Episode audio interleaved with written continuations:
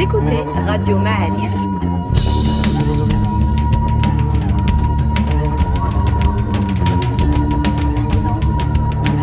Le podcast Histoire.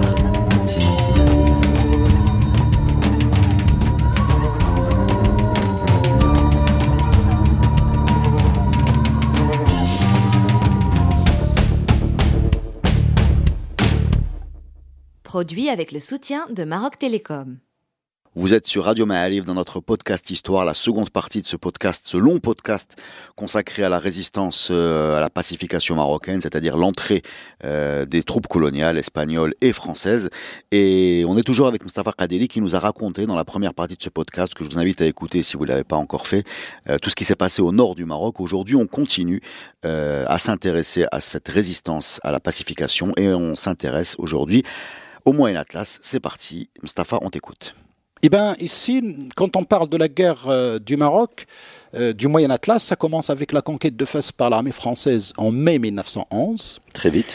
Et, mais les tribus, bon, quand il y a une occupation de terrain, il y a beaucoup de gens qui, qui, qui, qui partaient qui partaient, qu'ils appellent ça le hijr, comme le hijra, c'est-à-dire ne pas vivre dans le pays des koufars. Et du coup, ils montaient. Donc, au fur et à mesure, euh, ils montaient avec l'occupation de Khnifra, puis Taza. Taza, mai 1914. Pardon, juin pour Taza et juillet pour euh, 1914. Pour que le Hri arrive en novembre 1914. Alors, pourquoi le Hri est mis en valeur? Parce que ça vient dans le contexte de la Première Guerre mondiale. La France démarre la guerre à l'Allemagne. La France demande à Lyotti d'évacuer le Maroc et de, se replier sur la côte. Ouais, c'est la fameuse euh, crevisse. Euh, la, la, la, langouste. je vis de la langouste et je garde la carapace. Il a dit non, je vous envoie l'armée, mais je garde la carapace, c'est-à-dire les casernes avec peu de moyens, parce qu'il a dit si on se replie, c'est la fin. Il avait compris que euh, effectivement, ça pouvait être le cas. Donc il garde ses positions à Taza et à Khnifra. Et là, entre 14 et 18, il n'y a pas d'avancée parce que vu la guerre, il demande à ses troupes de se maintenir en caserne, ce qu'il fait à celle de Khnifra, sauf que le colonel de Khnifra, peut-être, il voulait les grades rapidement, il a dit, ah, euh, Mohamed est à portée de, mon fusil à 10 km à vol d'oiseau, je vais le prendre prisonnier, ou je vais le tuer, Lyoté va me pardonner ma sortie, mais je vais lui amener Mohamed. Il voulait reprendre un petit peu ce qu'on appelle le raid euh, de la prise de la Smala de Abdelkader, ou la prise du campement de Samori Touré par euh, un certain gourou qui était capitaine qui est venu chez nous, général, et justement qui était le chef de ce colonel d'Ornifra. Alors, est-ce qu'on parle là tout de suite euh, sur Amhaouch ou sur Mohamed On commence par Mohamed 14, parce que Amhaouch, il est sur scène. Elle est là. Mais lui, il a ses, comment dirais-je, ses, territoires un peu au-dessus de Khnifra en montagne. Sauf qu'après l'occupation de Khnifra, il y a beaucoup de gens qui, qui partent qui de Khnifra, qui quittent, et d'autres tribus qui, qui, montent. Et là, ce qu'il fait, il fait le siège économique. Il ne laisse pas les tribus descendre en plaine en hiver. Parce que c'est le système de transhumance entre mm. la, plaine et la montagne. Donc, il fait une sorte de, de, pression économique pour les faire tuer par la nature, tout simplement, surtout la neige. Les troupeaux, ils souffrent beaucoup du froid. Et là, on assiste à une résistance, une double résistance de Amhaush et de Mohamed qui s'allient alors qu'ils étaient des ennemis avant. Bon, c'est une histoire de concurrence entre deux chefs dans le même secteur et qui font alliance, bien sûr. Mais Mohamed est battu et tué par l'armée française dans une bataille euh, en mars 1921.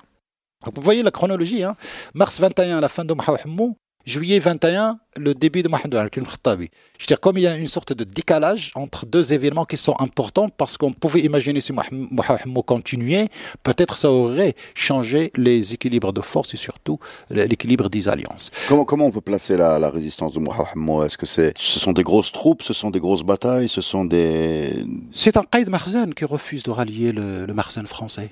La valeur ajoutée de Mohamed et d'autres euh, personnages, Mohamed c'est un peu l'équivalent du Glaoui le Glaoui rentre dans la combine, il accepte, il, devient caïd avec les Français.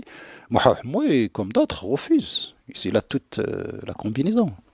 C'est de là que vient sa force. C'est un caïd marzania. Il est devenu caïd au temps de Hassan Ier, euh, au temps de son fils le premier Abdelaziz, Abdelhafid. Son fils était Pacha de Fès de 1908 à 1910, Hussa, parce que Mohamed a soutenu euh, Moulay Hafid contre son frère Abdelaziz. Donc du coup, pour, récompenser l'alliance, Il désigne son fils Pacha de la ville de Fès. J'insiste beaucoup parce que, bon, pour certains, ça va paraître comme un scoop. On a des historiens qui nous ont beaucoup parlé de Fès.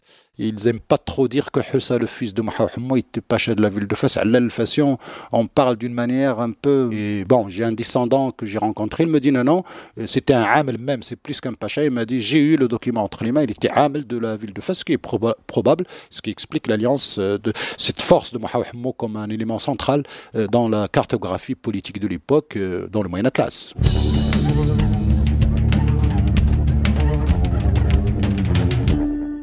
Donc ce, ce euh, va, Marzania. va se transformer en chef de guerre Absolument. contre l'armée française. Contre l'armée française, et il n'accepte pas du tout de se soumettre, il refuse. Et je crois que c'est des combats féroces. Déjà la prise de Khnifra, c'est deux colonnes, une qui vient d'Azrou, c'est-à-dire du nord, et une autre qui vient de Tadla, c'est-à-dire un peu du sud, du sud-ouest. Une euh, colonne, c'est combien de personnes? Bah, C'est en, moyenne entre 8000 et 12 000. Soldats, donc deux colonnes, pour euh, vaincre. Et du coup, d'ailleurs, on a une chronique d'un historien local, enfin, qui est devenu Qadi pendant le protectorat, qui nous a raconté tout ça. Il était adolescent, il, il raconte. Hein. Euh, Ahmed al-Mansouri, qui il est presque natif de Khnifra. Son père était un chef le chef de garnison Marzen de Khnifra, donc les soldats que donnait le sultan euh, au Qaïd. Et donc, il est presque né là, il a grandi là, il était un peu adulte, à peu près entre 14 et 16 ans en 1914 il dit ceci les nôtres sont sortis euh, se battre à la sortie de Khnifra, à une dizaine de kilomètres de Khnifra, contre l'armée qui venait euh, côté Azrou, là, ce qu'on appelle l'armée de Knes. Et voilà que notre armée nous arrive de Tadla par le sud-ouest. Et du coup, on est pris de panique. On charge les bagages rapidement. Il n'y avait que les femmes et les enfants tous les adultes étaient en, combat. Là, c'est la panique en guerre. Donc, il, dit ceci Je prends dans mes mains la caisse en bois des documents laissés par Mohamed chez mon père. J'arrive sur le pont de l'Omar Nifra, il était lourd, je voulais sauver ma vie, j'ai jeté la caisse des documents de Mohamed dans la rivière. Aujourd'hui que j'écris, je regrette, mais quand on est dans le feu de l'action, on pense qu'à sauver sa vie. Je n'ai pas trouvé où mettre cette caisse de documents. Documents quoi? C'est sa nomination de Qaïd, ses correspondances avec les sultans, peut-être ses affaires commerciales, euh, ses biens, etc., etc. Donc du coup, pour les gens qui disent euh, l'histoire écrite, quand, la guerre et le fleuve emportent les documents écrits, ce que Mohamed sort de l'histoire. Et je pense qu'il a failli sortir de l'histoire parce que pour l'école qui était dominante à l'époque, s'il n'y a pas d'écrit, il n'y a rien, on méprise l'oralité, on méprise la mémoire orale. Euh, si ce n'était pas la bataille de Dhri qui fait immerger Mohamed de nouveau, je crois que nos historiens qui s'attachent à l'écrit l'auraient oublié, peut-être même notre mémoire euh, l'aurait oublié, mais pas la mémoire locale, puisque, euh, je veux dire, les récits sur Mohamed, ses prouesses, ses combats, son histoire personnelle est très connue transmise de génération en génération, comme beaucoup d'autres histoires euh, locales. Vous savez, la mémoire sociale est très, très, très, très vive dans les différentes régions du Maroc.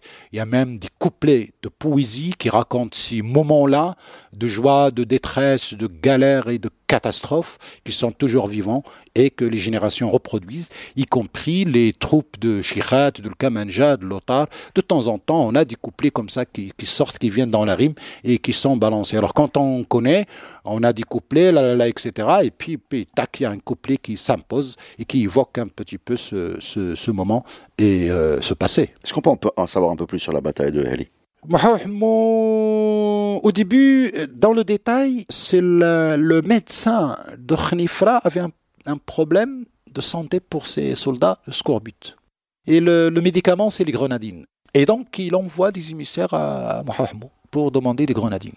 Parce que là où il était, Mas, ça existe toujours, il y a effectivement des champs de grenadines. Et donc, il lui envoie. Parce que aussi, c'est un gage de confiance, comme on dit, c'est-à-dire une tentative de dialogue, pourquoi pas.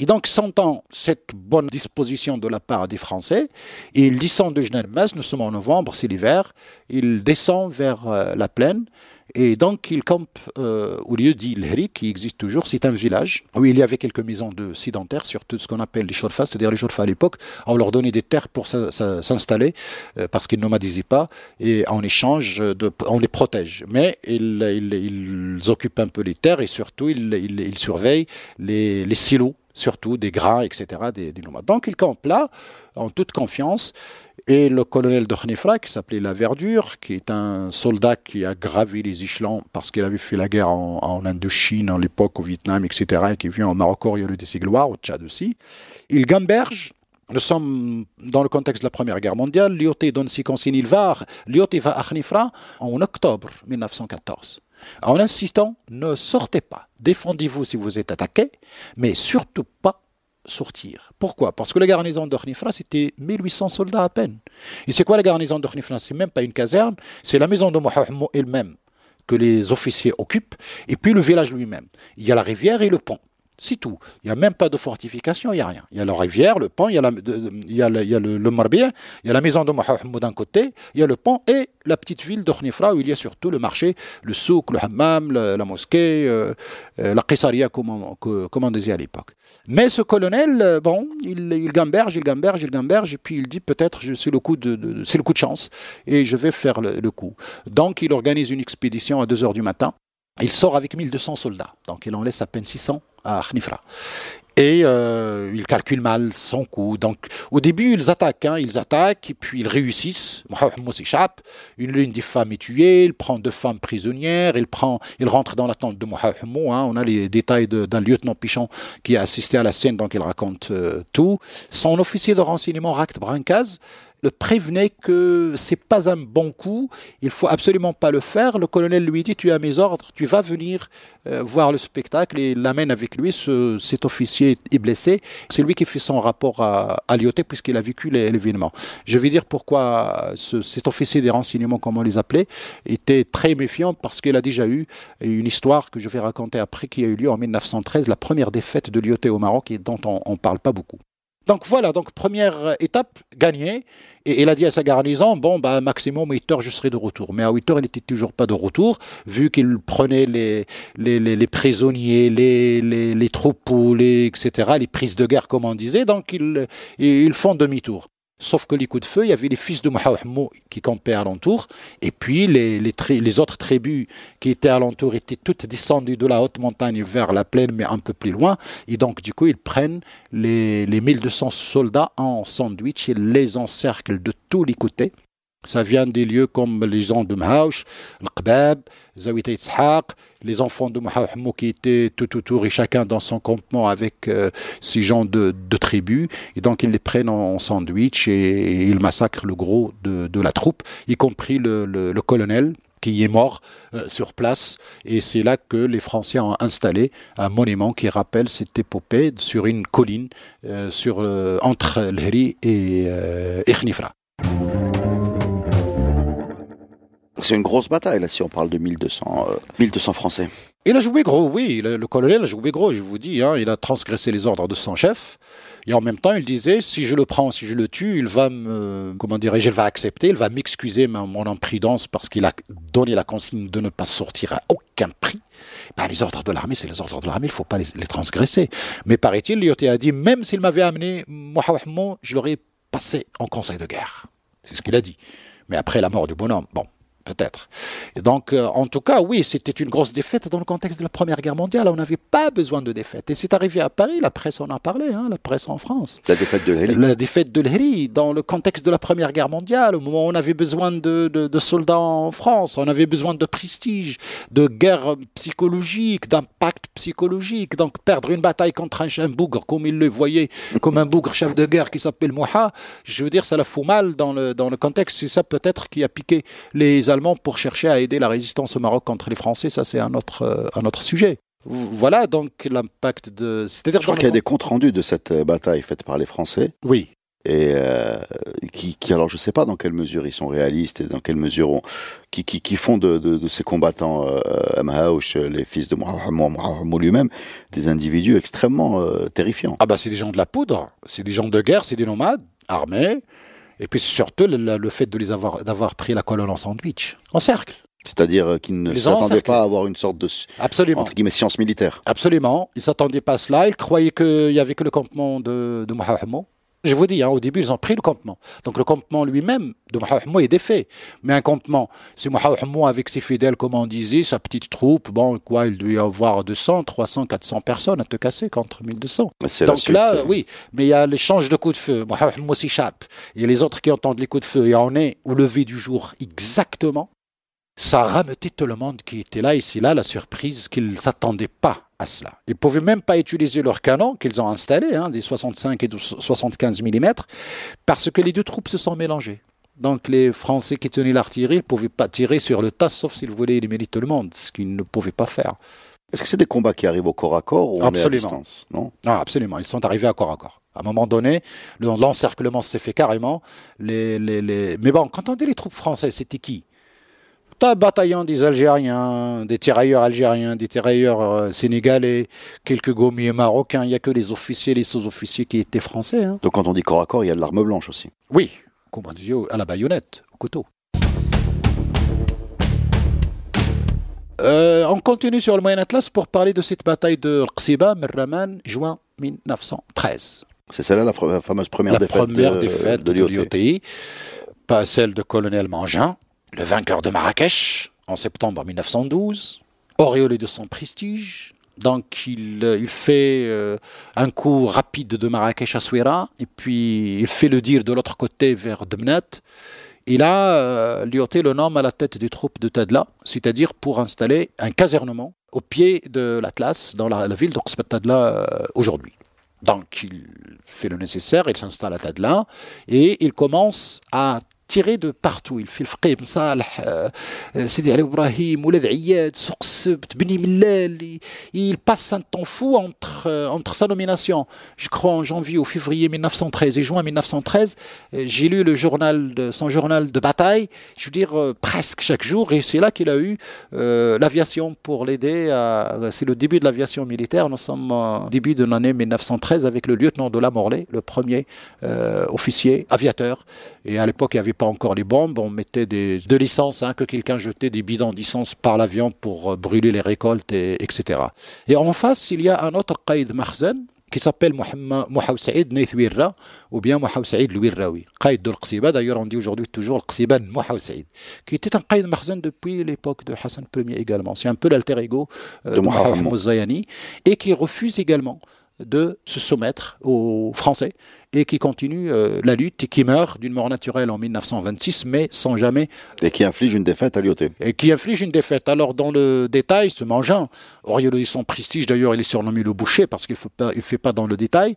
Alors en juin 1913, il a voulu conquérir la ville d'Oxiba pour mettre un pied à terre à l'intérieur des, montagnes.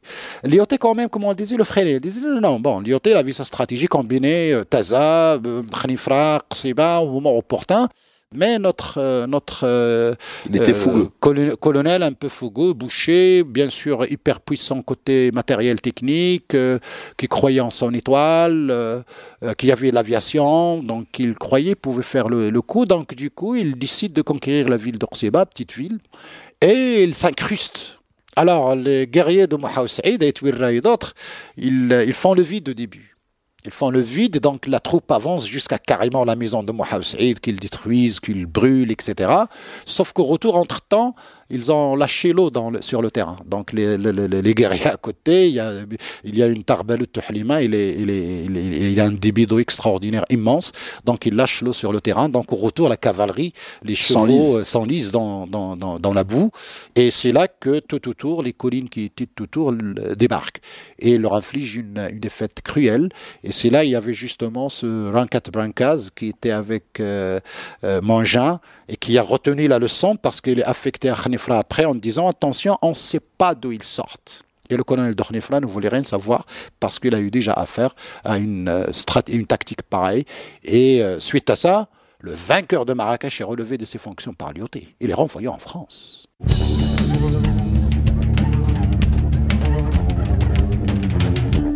Est-ce qu'on peut s'arrêter une seconde sur l'idéologie qui poussait euh, ces deux profils similaires, donc euh, et Mohamed Saïd, euh, Qaïd a, refusé la présence française.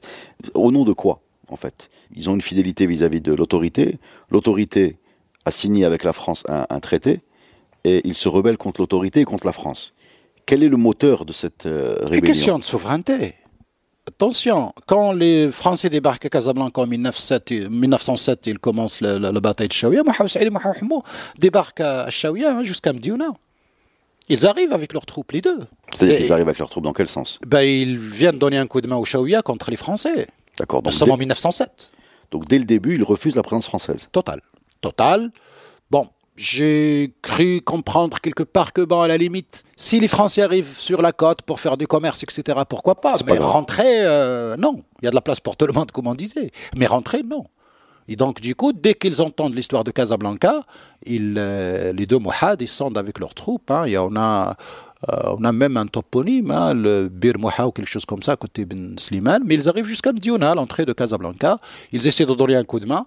Ils rebroussent euh, chemin pour des raisons multiples, si j'ose dire, parce qu'on a des chroniques encore, des batailles qui ont eu lieu, parce que les Français, au début, ils se contentent de Casablanca, et puis après, ils poussent vers la Chaouia, et là, ils- c'est le coup de canon.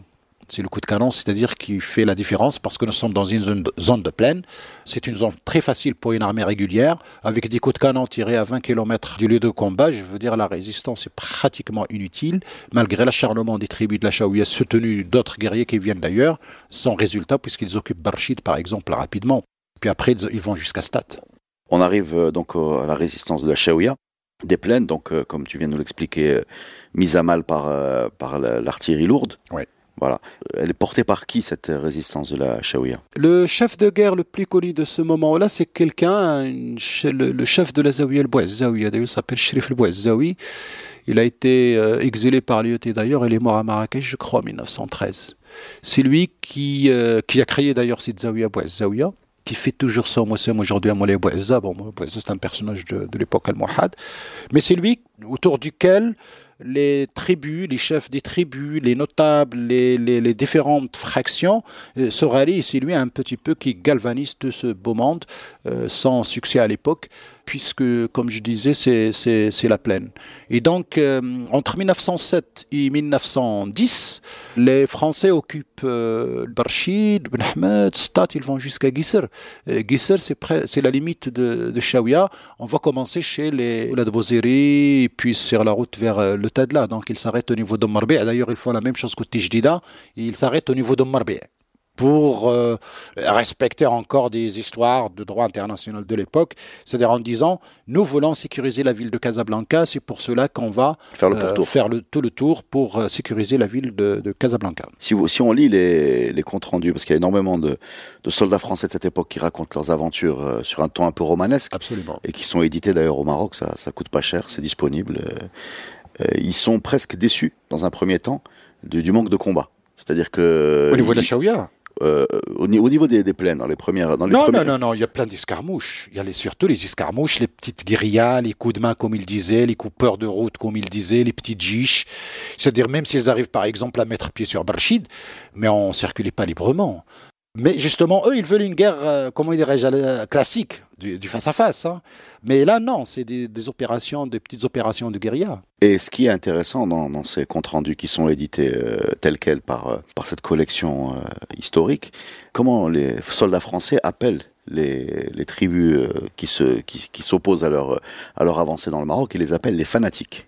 Tout, tous les noms. Les insoumis, les fanatiques, euh, quoi d'autre, les dissidents. Mais le mot fanatique a retenu mon attention parce que je je suis surpris par cette cette euh, ils refusent la civilisation.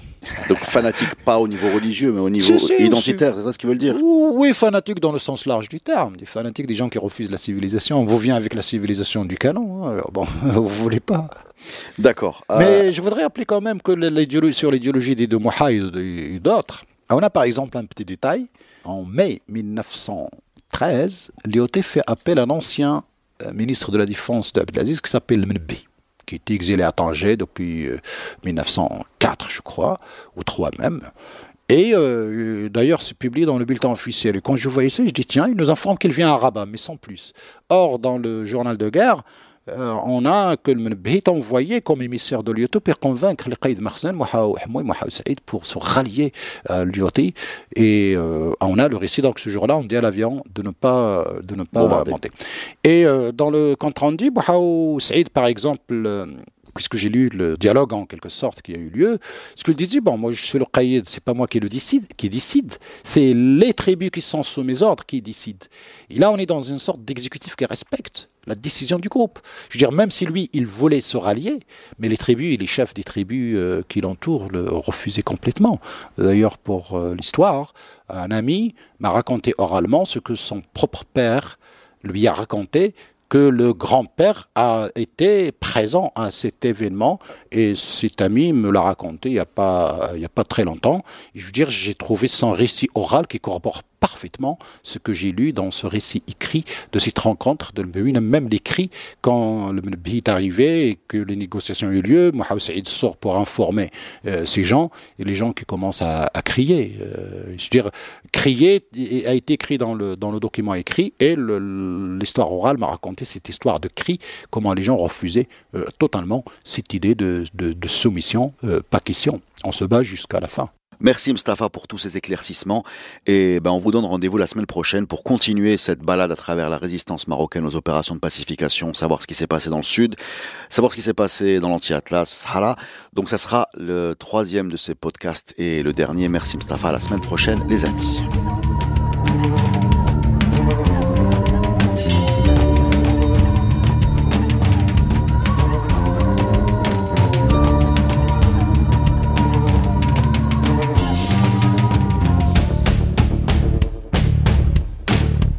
Podcast est produit avec le soutien de Maroc Télécom. Maroc Télécom, un monde nouveau vous appelle.